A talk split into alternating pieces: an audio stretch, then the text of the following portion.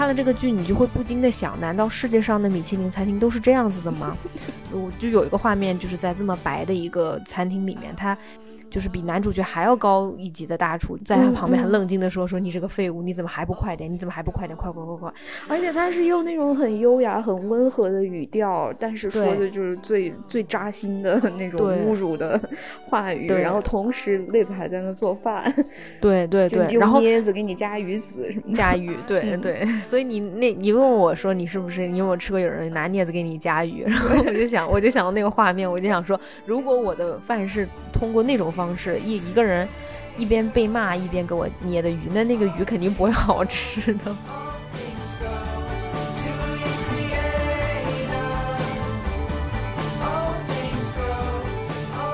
Hello，你好呀，欢迎你收听他们的角落，他是女字旁的他，我是彤彤，我是彤彤的好朋友赫赫。我们这一次讲一个很新、很冷门的，呃，我们也觉得还挺优秀的一个美剧。叫做《熊家餐馆的贝尔》。嗯，呃，它不是一部美食剧，它是一部兔头剧。嗯，它是一个讲美食背后的这个厨房厨房剧。对，其实我还蛮爱看美食节目的，我也是一个爱做饭的人。哦，我不爱看，我不爱做饭，但是我爱看美食节目。你爱看美食节目？就是厨房本身对我来说就是最压抑的一个地方 啊！真的吗？可是你做饭很好吃哎，我也觉得我做饭挺好吃的，但是就是就不爱做，不爱做，就是做饭的过程对我来说特别的折磨。哦，我我还挺爱做饭的，我是你你你，我知道你很有耐心。我我是蛮爱做饭的，而因为对我来说做饭是一种解压。但是吧，做饭 做饭贼增压，我觉得。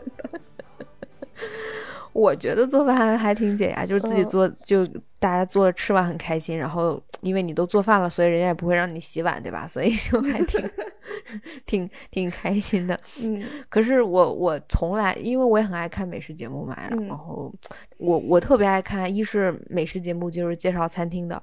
二是我爱看那种厨师竞技节目，就是什么，就是那种你你知道的，就是对对对，你只要去 Netflix 什么看大把大把的那种美食介绍，就看一一群厨师在那边着急，然后忙没有盐、没有油、没有肉，对，硬做那种是吧？对对对对，然后就是最后时间很紧，一个小时要做六道菜那种。我我有一种很病态的，我很爱看的这种剧。你不会觉得很紧张吗？看的时候不会觉得压力很大吗？嗯，我还行吧。我因为我觉得我一直觉得这种剧主要是，嗯，因为它是秀嘛，嗯，可能他们都是真人秀，所以我觉得真实厨房可能不像他们这么糟糕。但是吧，我现在我收回我刚才那句话，我觉得可能真实的厨房比那个还可怕。对，嗯嗯嗯，是。对，就是这一部美剧，就你你当时给我推荐的时候，我还想着啊，这个它的背景是芝加哥的一家做那种芝加哥式三明治的，就有这种意大利传承的小店。然后我觉得可能，哎，说不定能有那种特别漂亮的食物啊，然后给你拍一拍这个美食的制作过程啊什么的，一点儿都没有，一点儿没有。哦哦，这个剧就是一个治愈，然后让人脱发的那种剧，就。特别的黑暗压抑，嗯，对，就是是但最后抑郁的那个郁啊，不是不是疗愈的那个郁。哎，他最后也有强行的治愈，就是治愈了每个人啦。但是就是你，因为他只有八集，虽然嗯，他应该还会出第二集，因为这个剧好像评分各方面都非常高，然后嗯，肯定是会续订的。但是我开始以为它就是一个限定剧，因为它每集就二十到三十分钟嘛。对。嗯，然后 就这个故事讲的是什么呢？就是其实一句话就可以说明白了，就是一个呃曾经在米其林餐厅工作的大厨，因为他的哥哥去世了，所以他哥哥把他就他哥哥把他在芝加哥的一间就做那种三明治店。的一个小餐馆儿，一个小吃部，一个小吃店，留给了这个男主角，所以这个男主角就放弃了自己工作，回去继承这个小小吃店的故事。就他带着一群百万高薪的工作，回家继承苍蝇馆子的这种对反套路。对 对对，然后他，嗯，他可是什么什么蓝带啊之类的，就是那种法式大厨。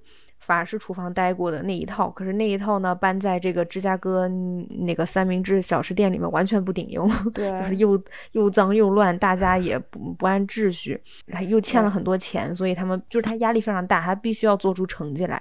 嗯嗯，对，就其实就是你看他最后是怎么把大家团结在一起，大家支棱起来的。对，嗯，我我想问问你，有吃过那种就是真的米其林三星的餐厅吗？就是拿镊子做饭的那种？我跟你说，就说到这个就更有意思。嗯，你你记得我去年不是跟你说我特别推荐的那个有一个 Netflix 的美食剧叫 Chef's Table 嘛？然后我跟你说，就是在呃在洛杉矶有一家米其林二星，是一个日籍女主厨。对，我一直没订到位，就你就在你家旁边嘛，那家对，然后我订不到位置。是啊，嗯，然后因为我我今年我快过生日了嘛，然后我今年最大的梦想就是我要吃那家恩 纳卡，就是米其林二星，我就是就老娘就是想吃，我就 我就是想吃。然后我跟你毫不夸张说，我已经连订了三个星期了，因为他每一周才。开放每周天早上十点钟才开放，对，根本订不上，秒秒光。就是我这，就我跟大家解释一下，这家餐厅就是我每天出门遛弯都会从他门口路过，但是我就是进不去，进不去。是的。你你你就很无奈啊，然后然后问题是那家餐厅是所有去过的人都说非常值的，就他们就是拿镊子镊子做饭的，但是你而且他一定我看就要定四个小时，就是你多少道菜还嗯可以配酒什么之类的，对。就是就是你感觉去那家米其林餐厅吃饭是你人生中最重要的时刻、最开心的时刻。你花那么多钱你去，然后你吃完你会说很值得。我觉得那个体验是我很想试试的。是，当然我也很我也很想吃他做的饭。我我知道一定一定很好吃。我就是想订不上。我们平时没有机会感受这种用镊子做的饭。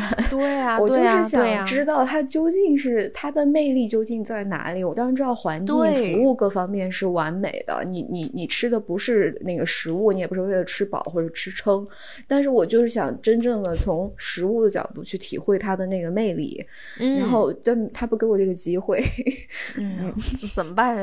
我准备我准备什么过生日不过生日，以后每周天 上午十点我啥时候定到了，啥时候就是你的生日，嗯。啊，就 anyway，那我吃过几家米其林一星的餐厅，嗯。就是米其林不是它有一个定位嘛？我大概说什么三星是你可以你专门为这个餐厅制定一个行程去吃，什么二星大概是你可以去什么开到另外一个地方去吃，然后一星是你可以你可以顺便你值得进去吃。嗯，我吃过几家米其林一星，就是都是价格不是很高的，就确实很好吃。嗯，但是我知道从米其林二三开始就是等级非常分明，就。是，应该是体验非常不一样的。嗯，那我 那我这并没有吃过二星。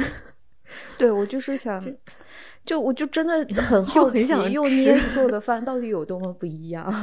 嗯，这个剧里面就有体现呀。嗯，就是他们对每道菜那么精细，就是那那个味道。哦，当然这是这男主角之前的工作，他现在不是，他现在是在一家三明治店那个。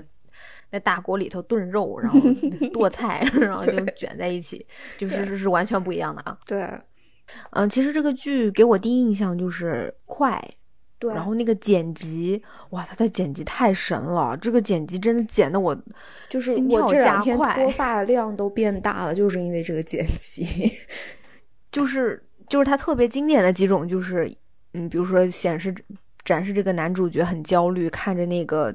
欠款一大叠债条，他头疼，然后这个时候就会给你。大概三十多个镜头，唰唰唰快剪，嗯，都是比如说这个厨房特别脏乱，他来到这边，所有人都在哈哈大笑，那个手都没洗干净，什么唰，地板上的那个油啊，油那那些垃圾桶里的垃圾，桌上的垃圾，到处都是垃圾，对啊，唰 一堆剪，啊，就给你看的那个心情有点崩溃了。嗯，对，就他背景我会配那种就是烧水壶马上要开，马上要开，那个那个鸣鸣响声越来越高，越来越高，最后那个水。水烧开了，然后没有人关火，就是就是整个人那种焦躁。你你是从头到尾是可以感受到这个男主角内心的压力有多么大。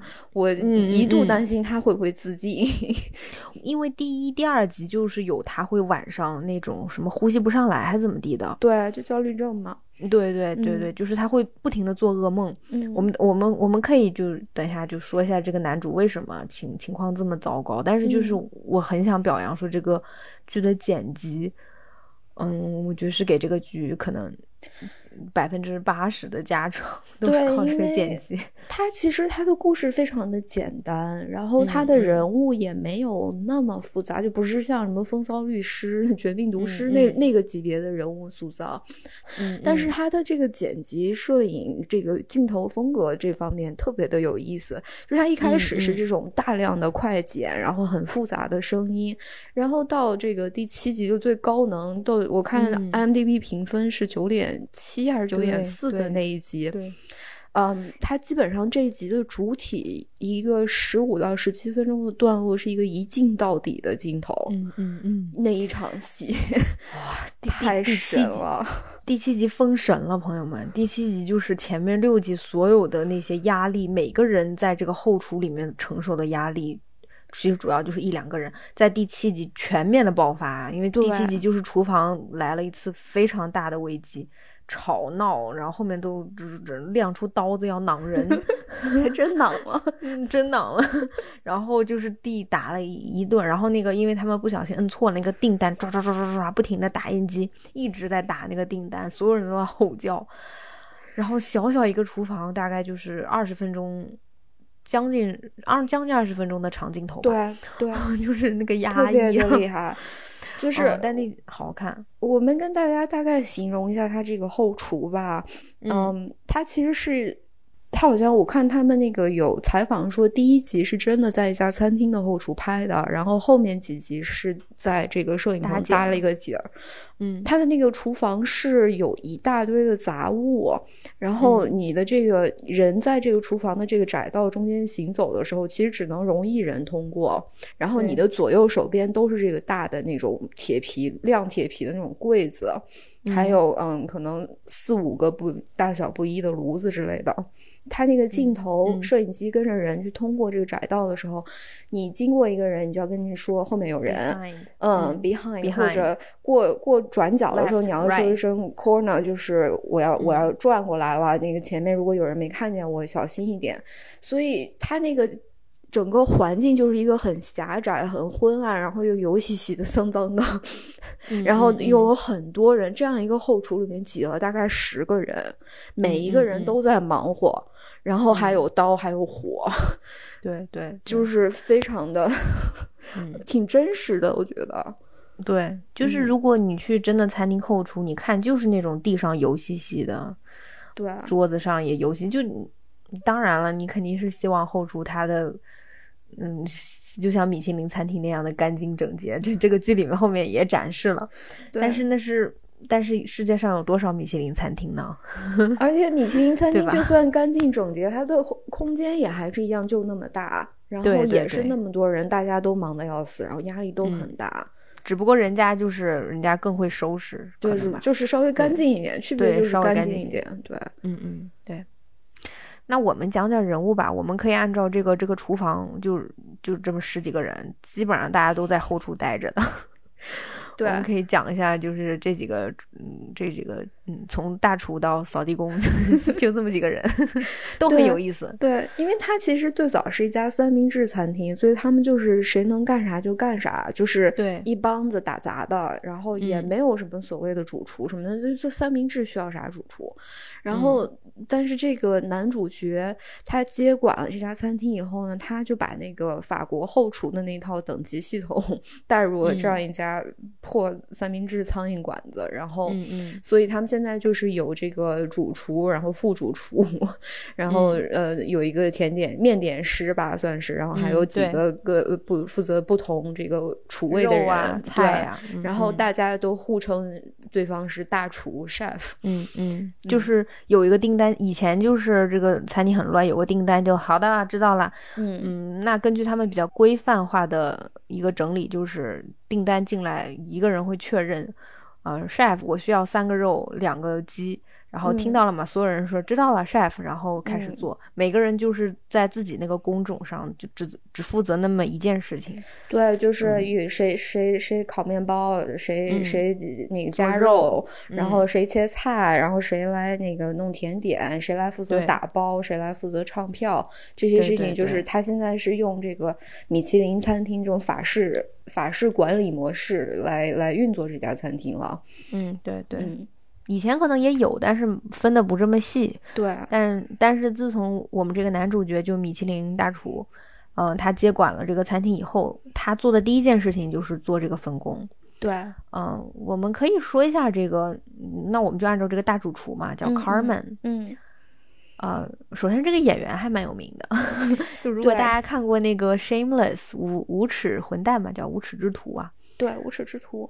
无耻之徒，嗯，他是里面那个 Lip 哥哥，Lip 小哥，就是他们家那个老二，那个特别聪明但不不愿意上大学的那个混蛋，就每次都能把事儿搞砸了的那个 Lip，个儿也不高，然后一个小卷毛。这个剧其实就是 Lip 又换了一个身份，但他还是 Lip，好像比 Lip 稍微强一点儿，就至少好像情绪稍微稳定一点。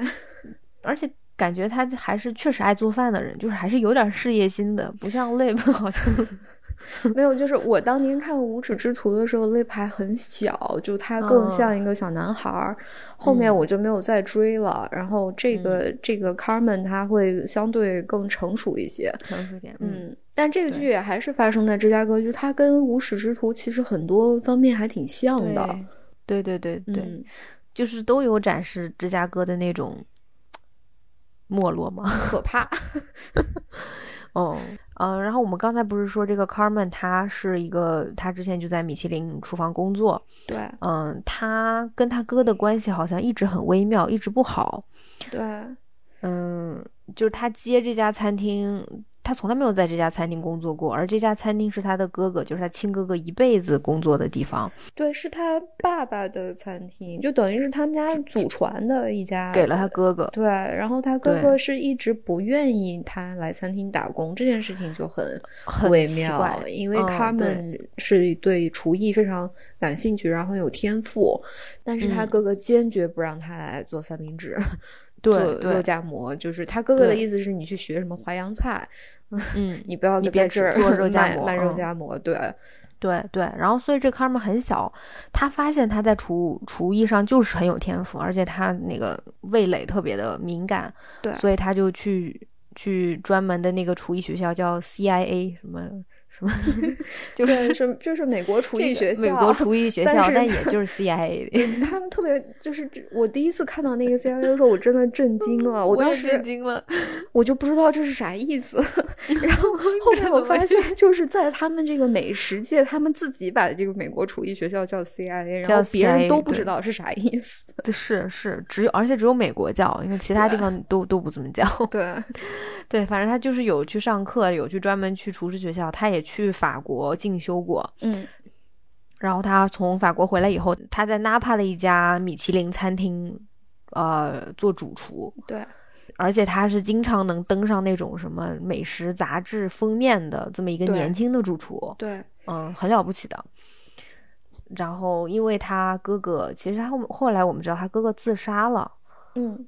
就还自杀的还蛮惨烈的那种，就是而且不知不知道为什么，就开始所有人都不知道为什么他他哥哥是一个很开心的、很乐观的，所有人都很喜欢他的一个人，嗯，然后他选择了自杀，所以，嗯，而我们男主角 Carmen 跟他哥哥正好相反，是一个沉默寡言的、不是很讨喜的、很严肃的。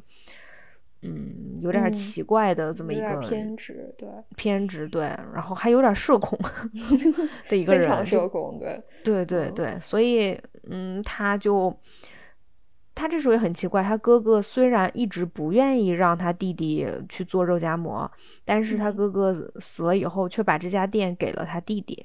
对，就没有给别人，而且没有留遗任何遗言之类的，所以就是他弟甚至会怀疑，你说哥哥是不是要报复我，把这个破店留给我，让我来背他的债。对对，但是他还是接受了，然后他就过来了。过来以后，反正就有了我们上述说的，嗯，他发现这个里面这些人乱七八糟的，一半都是关系户，对，然后大部分全都是有色人种。哦，对，我们男主角因为他是白人嘛，然后其他的人几乎都是。黑人呐，或者是拉美啊，或者什么，这个是挺真实的。就是现在在美国这种小餐厅、快餐店里面，不会有白人，不会就在后厨打工。对对是，就几乎都是其他人种的。对。嗯，然后他就是制定规则，他就找给自己找了一个很年轻的小副主厨，然后在他来之前，这个小餐馆的二把手其实是他的表哥，应该是表哥吧？是，其实是好朋友，但他们就是关系太好了，所以他叫表哥，叫 cousin。嗯对，然后是一个叫 Richie 的人，然后 Richie 是他哥哥的很好很好很好很好的朋友，也是在这家小餐馆工作很多很多很多很多很多年的一个人，啊，就是。Richie 也是关系户，看过这剧这部剧的朋友最烦的一个人，太烦了，我真太烦他，大家都烦他，就是搅屎棍中的搅屎棍。啊！我因为我们等会儿说那个搅屎棍，嗯，然后就是嗯，反正大概就是他制定规则，开始他说的话别人都不听他的，但是因为他人家专业能力确实很好，他还慢慢收服了那个甜点师、烘焙大师，然后收服了哎副主厨，本来就是他介绍进来就很崇拜他，然后慢慢。这些人开始都不理解他的那套工序，然后到第六、第六、第七集，他们都认可这套工序，因为确实人人家那个蓝带学出来的效率就是高，然后做出来东西，啊，而做东西就是好吃，因为他因为第一集、第二集的时候，他们那个。检查员就是负责卫生检查的，进他们店里面检查了，嗯，检查完了给了他们一个 C，就是又脏，还有什么抽烟那什么，然后那水还漏啊什么的。对，我们关于这个这个主角 Carmen 和他哥哥的关系，其实是最后一集第八集他才说的，嗯，就是我们才知道他哥哥其实以前就吸过毒啊，然后。嗯，卡门和他哥哥其实就是美国梦和美国梦的破灭。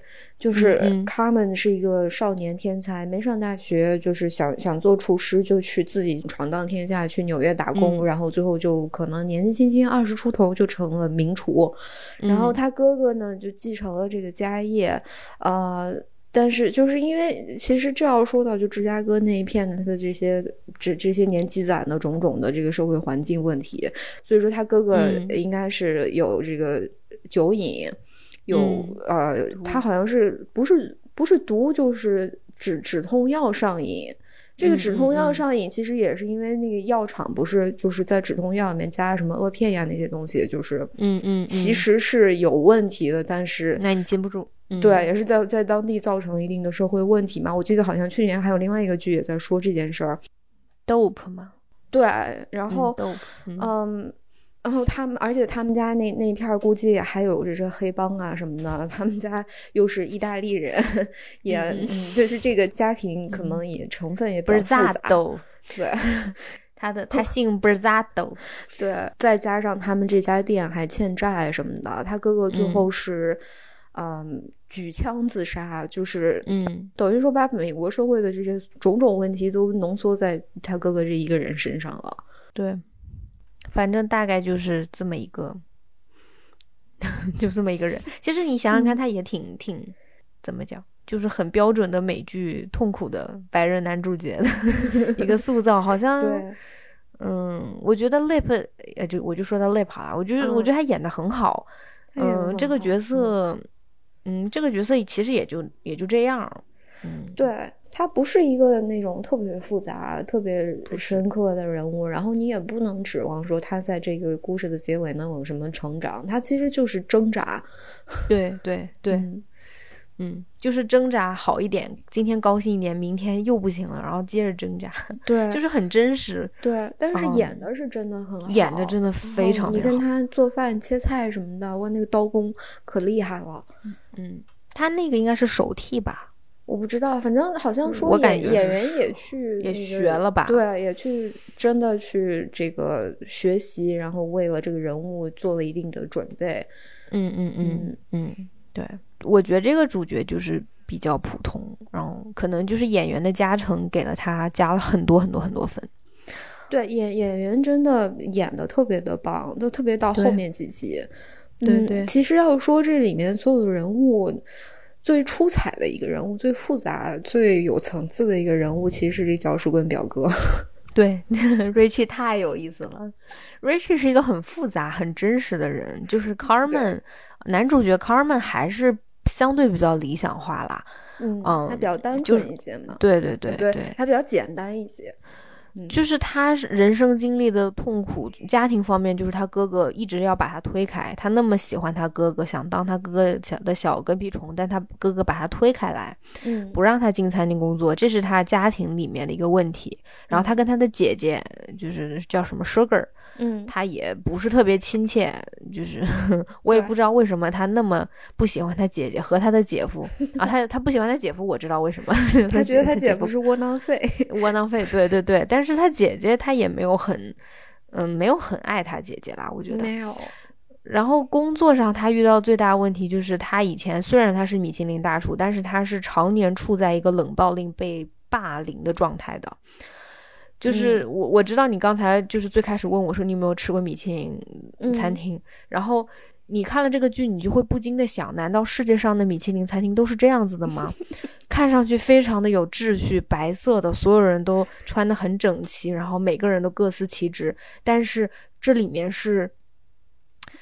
等级分明，然后一级一级之间都是有很强的冷暴力的，就是就我就有一个画面，就是在这么白的一个餐厅里面，它几乎像那个恐怖片，就有点，呃，反反正就是 很异类的恐怖片那种感觉，就是一个大厨比，就是比男主角还要高一级的大厨，就是。在旁，在他旁边很冷静的说：“说你这个废物，你怎么还不快点？你怎么还不快点？快快快快！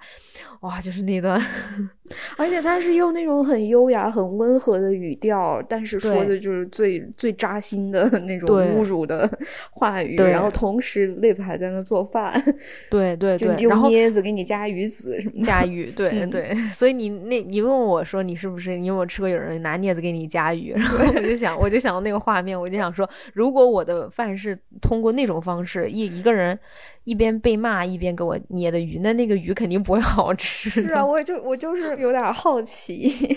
嗯嗯，对啊，就是就是，其实所以这个男主角他就是他人生中的一些困难吧，一个是其实也就是这些，然后他现在来到这个餐厅，他的新困难就是这个餐厅要倒闭了，然后他要怎么救活这个餐厅，其实也就没了。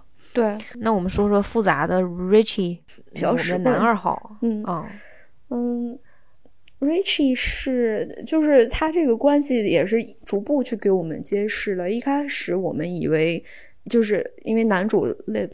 嗯，Carmen 他他一开始就是就是叫这个呃 Richie 叫表哥。Cousin，嗯，Richie 也叫他叫表弟，然后而且 Richie 还跟他说，就是你说小的时候他们都让我天天看着他，小破小破孩不懒得管他，但还得看着他，别碰了头啊，别摔了腿了，然后可烦了，怎么现在他还他来这个餐厅了，我还得给他管头管脚的，就就甩不开这个小孩儿，然后你还以为他俩真是亲戚呢，就最后是不是他们就是其实就是好朋。朋友。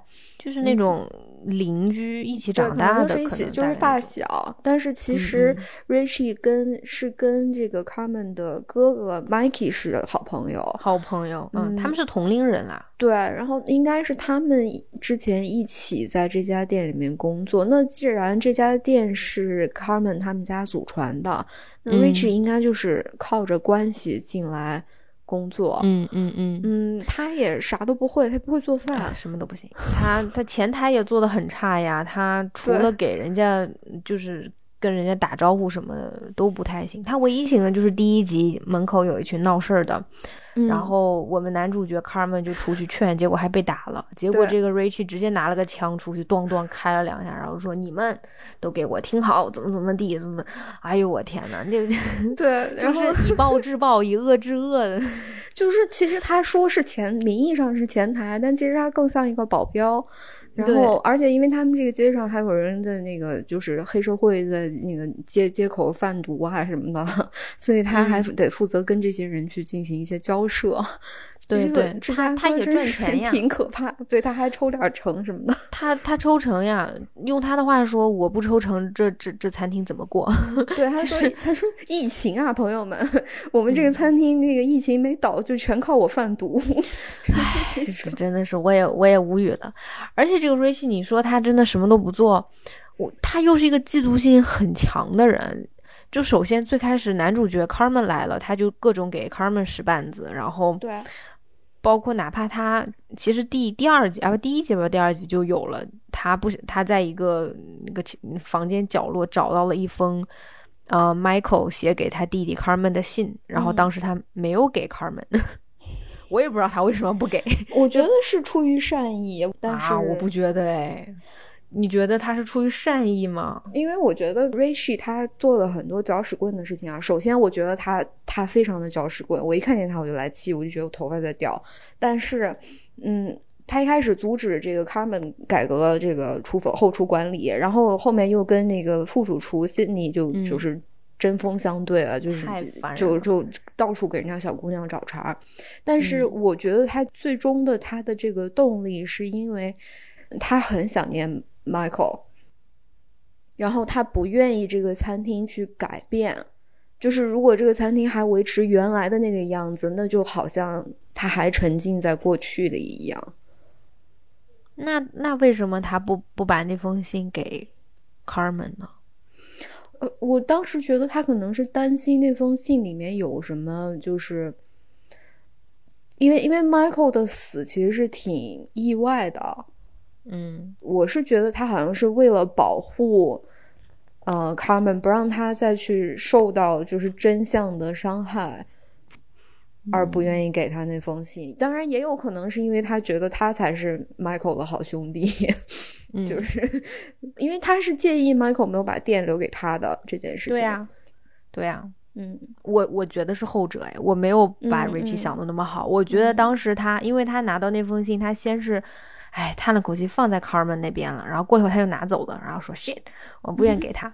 就我当时想的就是，可能对你对我我同意你之前说的，他开始跟 Carmen 吵，后面跟 Cindy 吵，其实他就是在反对 Carmen 带进来的这个套秩序，因为这套秩序一带过来，这餐馆就不是他熟悉的餐馆。换句话说，他就没有位置了。你想看每个人的工作，那 Rich 的工作是什么呢？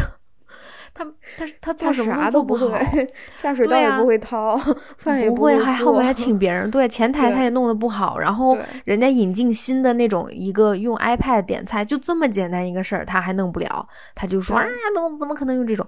我觉得他就是他，一方面他是想念 Michael，但我觉得自私点说，一方面他就是觉得这个他感觉自己的位置不保吧，所以可能在闹。对，所以我我觉得他没有把那封信给 Carmen，就是。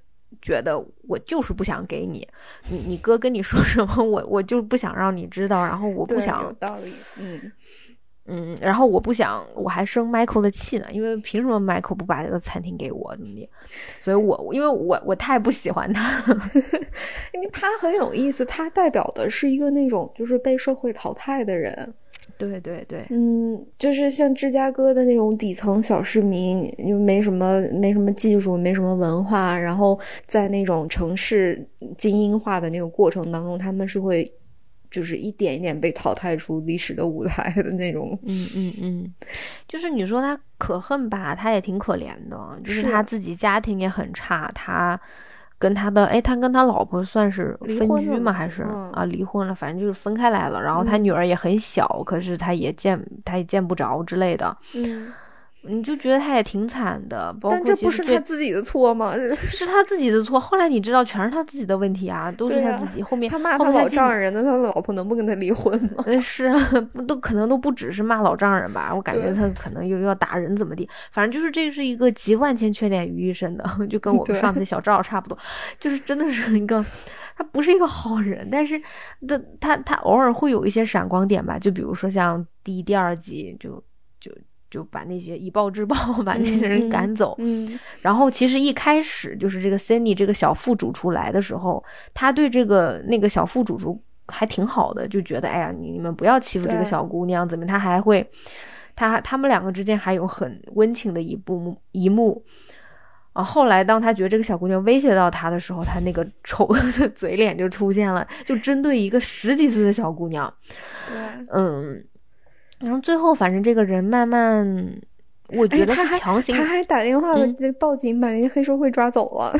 哦，对对对对对对对，他还那什么，因为他后面反水了，反水了，嗯，就是就是我觉得他有点被强行洗白了，最后。对，就最后是给这个人稍微升华了一下，升华了一点，嗯，就是还让他让我们觉得他是一个就被挠了一刀以后，然后脑子好像清醒了一点。就不是后面他不是进局子里面还还给他老婆打电话跟他说 sorry 吧，对不起，对不起你，我道歉，你不要恨我了，好吧？就是这种。就就反正给他强行洗白了一番吧，然后最后也比较温情。就是我觉得他是这个整个团队的一个大哥，好像就你你说着他这个人不咋地吧，这个后厨所有人都喜欢他，就或者就都跟他关系还不错。嗯。嗯，就可能他唯一的优点就是仗义吧，就是那个门口真有人闹事儿的时候，他是会拿着枪冲出去的。然后有人给他们那个店那个玻璃，嗯，不知道谁放了一枪把他们玻璃打碎了，他也是会冲出去的。对，可能就是因为这一点，大家都还是会愿意信赖他，带着他。不不管这个店怎么发展，他们还是留着这根搅屎棍。但是老大哥，但就是他在店门口的时候吧，他是老大哥，他一进来他就变成搅屎棍了。对对，是，反正我觉得第二集这这个 Rich 依依旧会继续搅屎，就是这个店 再怎么规划再怎么好，就只要有他，就都都无法成为米其林餐厅的。嗯，对对，嗯，这但这个演员演的很好，而且长得也很帅，他是一个老演员。他就是就是我们刚才说那个就是十七分钟一镜到底的那一场戏，他太准确了，他他都知道那个焦点什么时候能落到他身上，是他的那个那个感觉太棒了。我我那时候都好想抽他呀，我就觉得他太可气了，他太烦人了，就是都什么时候了，你还在那边说风凉话，还在那边。哎，给我气完了！那一场戏里面，他跟每个人都吵了一架，基本上。所他说是啊，哎，给我真的把我气完了。所以你可想而知，这个演员演的多好。就 是我没有觉得他在表演，我那一刻觉得他就是这样的人。你都想挡他是吗？我真的想挡他，我快气死了。就是，但那集真的很好看，就是封神的好看。对，嗯。那我们要不说副主厨，就是这个，他他他 他第七集对着一个十几岁的小姑娘大喊的一个，我真的觉得副主厨悉尼悉悉尼妹，我觉得她她只有十五岁，看起来好小哦，她就她就是她声音听起来也很小，就是感觉她就是一个不到十六岁的小姑娘。嗯，这个女孩她嗯。首先，我们都觉得他只有十几岁嘛，他应该确实年纪也不大，因为他刚刚刚刚从厨师学校 CIA 毕业。他就是第一集就是有点莫名其妙的就出现在在这个餐厅，然后说他想在这个餐厅帮厨，因为后来我们知道是因为他很崇拜这个主厨 Carmen，因为他毕竟是这种就是什么蓝带学校的啊，就是这 CIA 那套学出来的，所以他特别。啊，想给这个 Carmen 当当当这个副就是副手吧之类的，嗯，然后就慢慢从第一集、第二集开始，他什么活都干，到最后他真的成为了一个副主厨，来帮 Carmen 去管理呃一群四五十岁工作了四那个二三十年的老油条们。对，你就看这个人物从一个小白到后面逐渐崩塌，然后那根弦就是越崩越紧，然后到第七集他爆发了。嗯，他他他恼人了。嗯，他就是，就是你一开始是很为这个小姑娘担心的。嗯，他以前开过自己的餐厅，然后他可能还办过就是那种啊，就是算是那叫 catering，应该怎么说？catering 就是给别人上门提供餐饮服务的这种自己的小生意，然后大锅饭，然后对。就就就像那个就是农村办酒席，他去经常 做杀猪菜那种。我们这么形容 catering，哎，那真是差不多，还真就是那个杀猪菜，高端杀猪菜，就是对，或者就是什么 orange chicken，orange chicken 陈皮鸡，就是一一一盆陈皮鸡，就是那种。嗯，但人家是那种小份小份的摆的嘛，就看起来不像杀猪菜，但其实就是杀猪菜，其实就是 对，就是村宴那种。对，然后你接着说，所以他就，但他好像就是都不太成功，嗯，也可能跟他的种族身份有关，我不知道，反正他是个黑人，是个黑人小女孩，然后家里条件也不太好，他们就住在那个火车站旁边，就一看就是很穷的那种。对，嗯，然后反正就是。小姑娘给自己还没还没出社会就给自己现在整破产了，然后她她现在就只能在这种小店里面打工，所以可能跟能跟他们在在同一家苍蝇馆子里面打工，对她来说是难得的非常难得的机遇。就如果她真去纽约说找他们说我要跟你在这个米其林三星里面 学习，那肯定是不可能的。对，所以她就是一开始看起来是一个很。单纯上进，然后嗯，可能背负很多压力，但是很很积极、很很正面的一个小姑娘。然后后面她会一点一点给你揭示这个人物的黑暗面。嗯嗯，她我觉得特别有意思，就是她一开始写了一份那个企划书。特别的厚，就像一本真的书那样，然后论文那种。对，然后有就是有有图有文的，详细的给他们讲说，我我对这个餐厅的改革有什么想法。嗯嗯。然后他们那个时候焦头烂额的，刚发现他哥欠三十万，没过。对，就是什么什么资金链什么的都断了，然后那个货也供不上什么的，然后他他就就是真的没把这件事情当回事儿。然后后面卡门才意识到，这个这个企划书做的真的非常好，所有的问题都有都找到了答案，所以才正式的就是下定决心要给这个后厨去改革。嗯，然后在这个过程当中，Cindy 就开始逐渐的想要展现自己的野心了。他他一开始说：“我们晚上别做三明治了，不赚钱还累。”嗯，呃，我们换一个就是真正的那种晚餐的那个菜单。然后我我想我想做这个，我想做那个，我想做那什么意大利烩饭。然后他们跟他说：“你这个烩饭现在还还差点火候，你再试一试，再改一下这个配方。”然后 Cindy 说：“你不是说挺好吃的吗？”他们说：“好吃，但是不能现在不能给顾客做。”嗯，这个事情两个人都挺可笑的，就是他们说好吃，但他们没说具体问题在哪里。嗯嗯嗯，他是有藏私的，说了对。他是到最后最后才说的，然后 Sydney 也是说，你既然他心里想的是，你既然说不出来真正的问题在哪里，那就说明他没有问题。我就把这个菜，就是他假装说我不想浪费，我就随手给一个顾客送出去了。嗯，然后但最后我们发现，在第七集第七集这个矛盾大爆发的时候，我们发现那个顾客是一个食评家。对对，然后为此还写。写了一篇文章，对，所以就是问题就是 Cindy 知不知道那个顾客是一个食品家？哎，我觉得还是有可能的，肯定，因为我我正好认识，我有一个朋友，他他还真的就是芝加哥人，然后他也是在餐厅工作，他还曾经就是为了赶订单把自己手指头切了那种。哎呦，然后最后失血过多去急诊，那那就就有这这种类似的经历。然后他说，你他们是知道那些食品家来的，就是虽然食品家是不会暴露自己的身份，但是你们都知道，就餐厅里面的人一眼就能看出来哪个人 是食品家。你想想看，Cindy 可是蓝带学校毕业的，我每次都说 蓝带，但是不是蓝带，人家 CIA 毕业的。对啊，他是有这个敏感度的。你再看厨房那几个四五十岁的二工作二三十年的老油条，他们哪知道啊？所以 Cindy 是知道的。那为什么 Carmen 不知道？Carmen 主厨他可能没有时间出来看，或者他知道他也不在意，因为人家是米其林二星的二三星的主厨，对，人家不，人家根本不在乎那个小编辑。但是，嗯，我觉得就通过那几件事情，Cindy 这个人物，首先他很能吃苦，很上进，很勇敢，嗯，的这一面是我，我觉得我们不需要多说的。他。他是这个里面工作最多、个子最小、时间做就是做的事情最多的。嗯，对，承担的责任不比任何一个人少。他的能力就是很强，呃，这点是。但另外一方面，我觉得他确实是太小了，就是 他他还需要火，就是他还欠火候。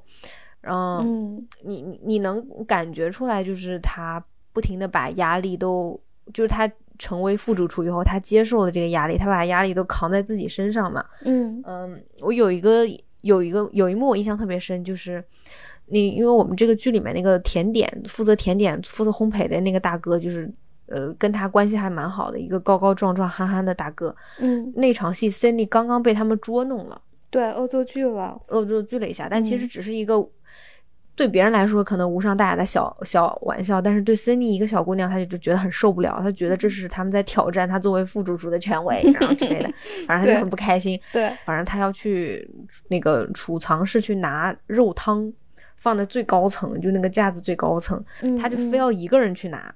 然后当时这个甜点大师就跟他说：“我我帮你拿吧。”他就跟那个 Marcus 说：“每个人要干每个人的事情，你就去烤你的面包。这是我要拿我的 sauce，那我就去拿。”然后他一个人拿，哎呀，当时你就觉得完蛋了，那么高。最后果不其然，人做好的一大桶 sauce 全部都洒了。嗯，然后他就呆呆的站在那里，最后还是 Marcus。进来帮他，就是蹲下来都收拾好了，他就一个人呆呆在那边，然后也一句话都说不出来，就是怕了。对，然后是情绪有点崩溃了的那种，就崩溃了。对，就是就随着这件这几件事情一件件一件件叠加，包括中间我们在知道他的那个嗯卫生间那个橱柜打开来一整排的药，就是一整排的。是我查了，他吃的那个药是胃溃疡的药。就是压力大嘛，对，就是因为饮食不规律嘛，然后压力有很大，就是他是那个就是老胃病的那种药，老胃病，他十几岁的老胃病啊。对，我我当时不知道，我当时以为那是镇定剂之类的，没有，是胃溃疡。可能可能还有镇定，因为他那个药全是处方药，对，都是都是大病才能看拿得到的那种药。我们都买不，我人都不给我们开。那个 那这种，对，柜台是买不到的，必须得去看病才能开的那种。对对对，就是就是你一件件事情叠加，你就发现他压力越来越大，越来越紧绷，越来越不行。然后到第七集。呃，其实第七集的这个失误，其中有一个确实是他的一个小问题，哎，不是小问题，确实是他的问题，就是他推引他推出了有点像我们这种外卖点单功能，嗯，就这个店以前是没有外卖点单的，就都是 你你想吃什么你就推门进来，对对对对，然后他就是引出了一个点单的，你可以在网上订单，你可以提前下单，然后付钱到这到店取。结果他第一天尝试这个的时候，就是他不小心摁了 pre order，就是大概就是，嗯，你可以提前做，就是你提前做，你比如说十点钟开门，你打开来，就客顾客可可以直接十点钟过来取。对，嗯，但是他们没准备好呀，结果他们那天早上收到了几百个。这个 pre order 的订单，嗯，然后这 就崩了，就这个小厨房本来大家都是一肚子火呢，就是那个订单机当时跟闹鬼一样，就往外 狂喷订单，滋滋滋滋滋滋滋滋滋不停的喷，然后这几个人在吵，然后那个 Carmen 就在骂他说你为什么要做这种事情？然后旁边 Richie 说，哎，我就说吧，这个 Cindy 这不行啊，咚咚咚，你开始搅屎，然后 Cindy 就说你们都给我闭嘴，你都不知道我多累，我最近压力多大，你们还要这么说我？然后旁边说啊。那我们都要做什么呀？到底怎么做呀？还是那这些订单能不能不取消？然后我们钱都收了，怎么能不做做啊？怎么怎么？Oh my god！那个第七集就是都闹，然后，然后这个时候 Cindy 就是跟 Richie 发了火，他就他就拿了把刀子，开始可能只是威胁 Richie 说我要捅你，结果最后他真的捅了人家。没有，是 Richie 自己。撞上了刀撞上去了，对，没注意捅到他，嗯，就还好了，也没什么大伤。但是后面 Cindy 就是就压力太大的时候，他就坐在一旁开始冷笑了，嗯，然后他开始穿鞋，然后换衣服，他就直接走了，还说我老老娘不干了，就是在，就是你事后想一想啊，我觉得这件事情其实更多的是他对 Carmen 的那个火已经。就是忍无可忍，忍无可忍，因为，嗯，因为后厨改革这件事情是 Carmen 把他推到前面，用他当了挡箭牌，嗯嗯，是他们想做，但没真开始做。他们自己还在被这些人恶作剧，被老油条恶作剧的时候，然后 Cindy 给他写了一个企划案，然后他们说你这个写的不错，那你来跟大家安排新工作。然后他们自己坐那听，那你这不是就是等于说你拿人家小姑娘当挡箭牌嘛？对，做了你想做的事情。其实后面康尔嗯，Cindy 有跟康尔们说说你你那样把我推出去，你你这人太太没品了。就他有说，他说，而且我跟你说过，就是我们这个厨房不可能严格的按照法式厨房来的，那是不可能做到的。对，而且那些人他肯定不会听一个小姑娘的。你是那个前老板的弟弟，你来说这件事情还稍微有那么一点点威慑力。那个小女孩就是看着就十几岁，颤颤巍巍的跟那些人，就是她说话的，开会的时候声音都有点抖，说嗯，那个说老阿姨你以后干什么什么什么，大叔你以后干什么。什么就是那那谁能听她的呀？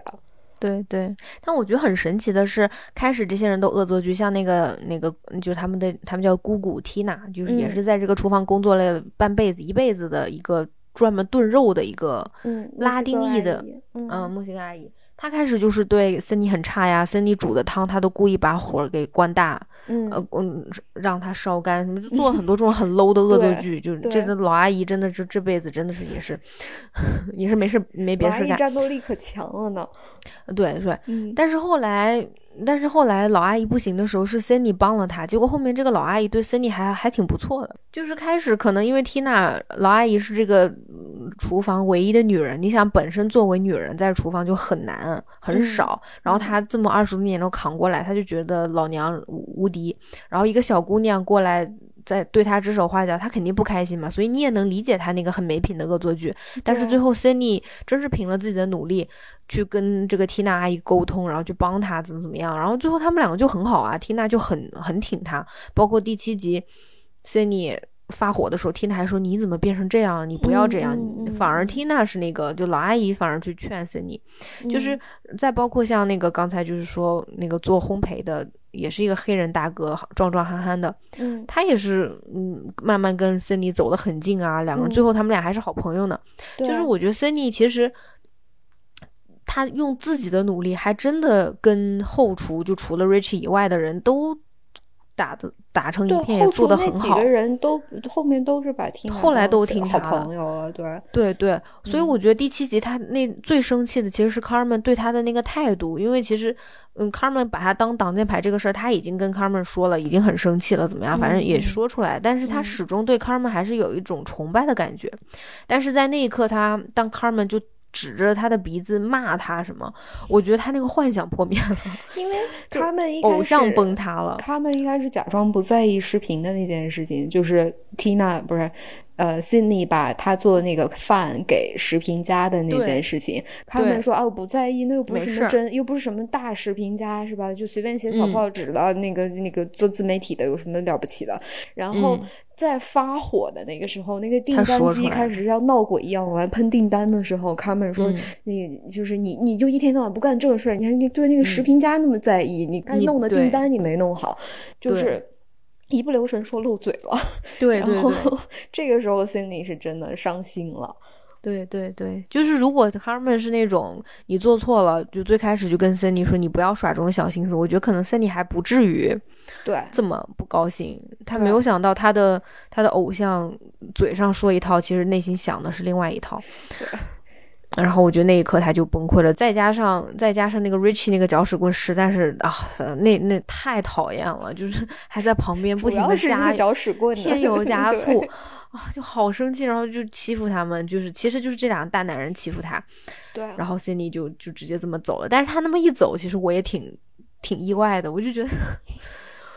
哇，我我其实还蛮担心他们那一天的，因为后面我们没有看到怎么样。想想想看，应该也就是草草收场，很就一一下道歉啥的。突然要做三百多个三明治，六十多份蛋糕，我觉得他们最后是弄不了的，肯定得退单。嗯，退单或者怎么样？对啊，是。但是就是就是在那一瞬间，所有人都崩了。Carmen 也没啥担当，也不行。Richie 就只能搅屎，然后 Cindy 也嗯。没有他，也没有我们想象中的那么能扛上事儿，因为那事儿可能对他们来说都太大了。对，嗯，我觉得那幕还挺真实的，就是我很有代入感。就是太血压太高了，我觉得那个时候，对对对对，就我当时想的是，哎呀，这要是日韩剧就给人下跪了，一个个跪，从早上跪到晚上，说什么四平八塞，我们真的做不了这些，我跟你道歉。这个便当我们现 在做不了。对对对，我我当时想的就是他们得下跪了，幸亏不是日韩剧，对，幸亏不是日韩剧，真的。嗯，所以啊，还有就是演 Cindy 的这个小姑娘，我看她是一个新人演员，她没有演过其他什么剧。嗯，她很棒啊，很棒，演的很好，很好。哦，这个剧里面每一个演员都很棒。对 对，嗯。那其他几个人其实都相对呃比较少一点，就是我们有刚才说的那个甜烘烘焙大师，还有那个炖 Marcus 啊，Marcus 就很很 sweet，很憨。憨憨哥哥，然后这个我看有报道说，这个 Marcus 的演员还专门去了丹麦学了面点甜点技艺 培训了一下。但 Marcus 最逗的一点就是第七集都已经忙成那样的时候，还差几百个蛋糕没上的时候，他拿出了一个 donut，说这是我研究了三天。对，Marcus 从第二集开始就研究，他要他要给这个店做一款特别定制款的甜甜圈，然后就研究的有点魔怔了，就是吃睡都在店里面，打了一个地铺在店里，就开始天天做那个甜甜圈，然后的那一刻就大家都。崩溃了，Richie 都被囊了。然后 Marcus 说：“我这甜甜圈做好了，做出来，老板你尝一口。”然后 Carmen 就是 “Are you f kidding me？” 就是你这个时候让我尝你做的甜甜圈，我还有五百个蛋糕的订单呢，你还不去做蛋糕啊？我那刻快笑死了，就是。真的，我其实我也挺挺生马克思的气，我也生他气。我那个时候怎么不就不用脑子？人家都跟他说了，你我们要开开单了，要开店了，开始接单了。大哥，蛋糕，蛋糕，蛋糕。马克思还说等一会儿，等一会儿，马上好。哎呀，就但是可能这有点戏剧，呃，那个有点比较戏剧化的表现啦。我觉得现实生活中这样的员工应该早会被开掉了。但你一说，你一说，Marcus 这个演员现实中真的去丹麦做这个 甜甜，真的 他真的去培训了。我我我就很想笑，我就我就觉得他剧里那个魔怔的样子是好像是很真实，好像不是演出来的。他是一个体体验派的演员，应该。但是还真没怎么展现他做做那什么呀，就没几乎没有展示东西嘛，是吧？就是。哎呀，我要不是我要笑死了。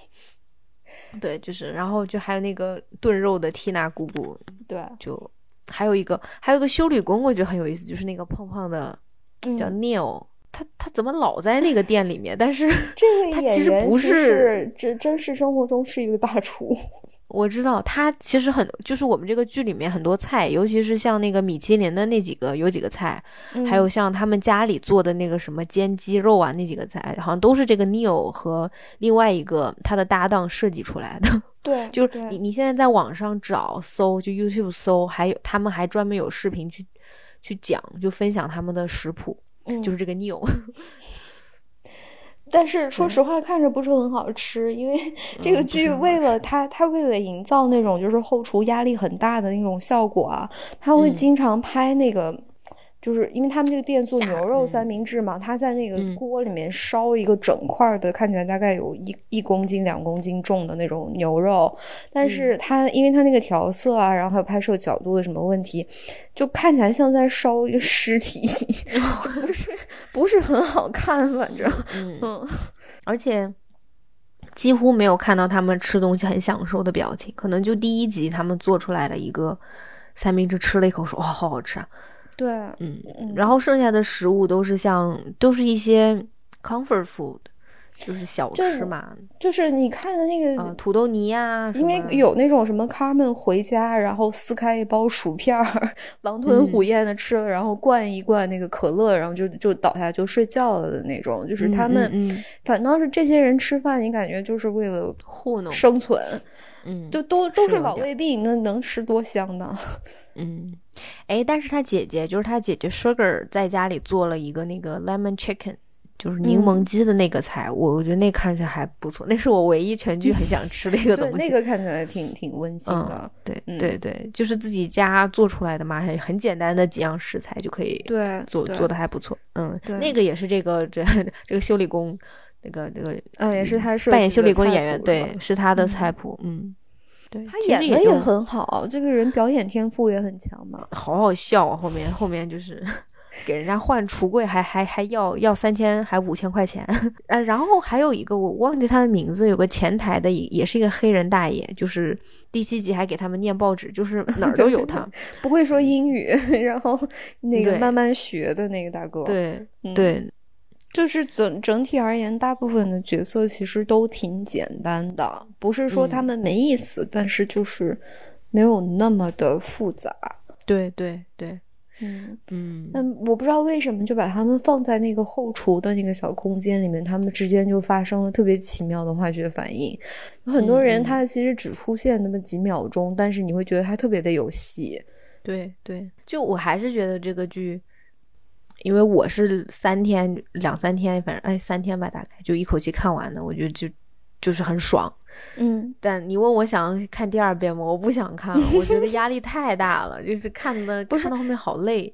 你你看完之后这部剧之后，你还喜欢做饭吗？嗯，还是喜欢的，因为你还是觉得做饭对你还是很很解压、很享受的。不是谁敢催我呀？你谁敢催我，我就说谁敢。等着我想吃你做的饭，就是就是我我要做饭的话，那我肯定是心情好。如果哪天我心情不好，让我做饭，我我也学 Cindy，我也闹，我也那什么，你也拿着刀。嗯，对我哎，我但我真的觉得做饭这个事情就是就是，如果你每天做每天做，你真的很烦。是，呃，就是你你做着做着不想做的。就就如果有有跟我一样，就有的时候不得不做饭的人哈，就是你那天不想做，你就别做了。你你家人吃的不健康一天没事儿的，你你吃一天外卖炸鸡真的没事儿的，你自己开心是最重要的。就就像我这种，就是有的时候，因为我还蛮爱做饭的，我也不知不觉承承担了很多做饭的任务。嗯，那有有有的时候，你就是你就是一压着一股火，就觉得为什么老是我做饭？为什么六点半了还是我在做饭？就为什么？为什么？为什么明明我也一天挺累的，我还要做饭？你知道那个火气上来的时候，就不要做饭了，你你就罢工，你就点汉堡，就什么肥点什么，晚上你就就不管。你觉不觉得那个时候做出来的饭特别不好吃？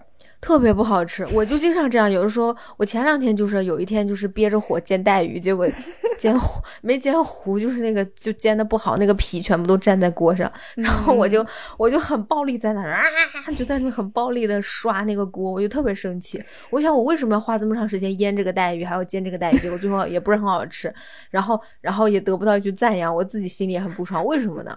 我还不如就点炸鸡是吗？就是不健康就不健康，肥就肥了。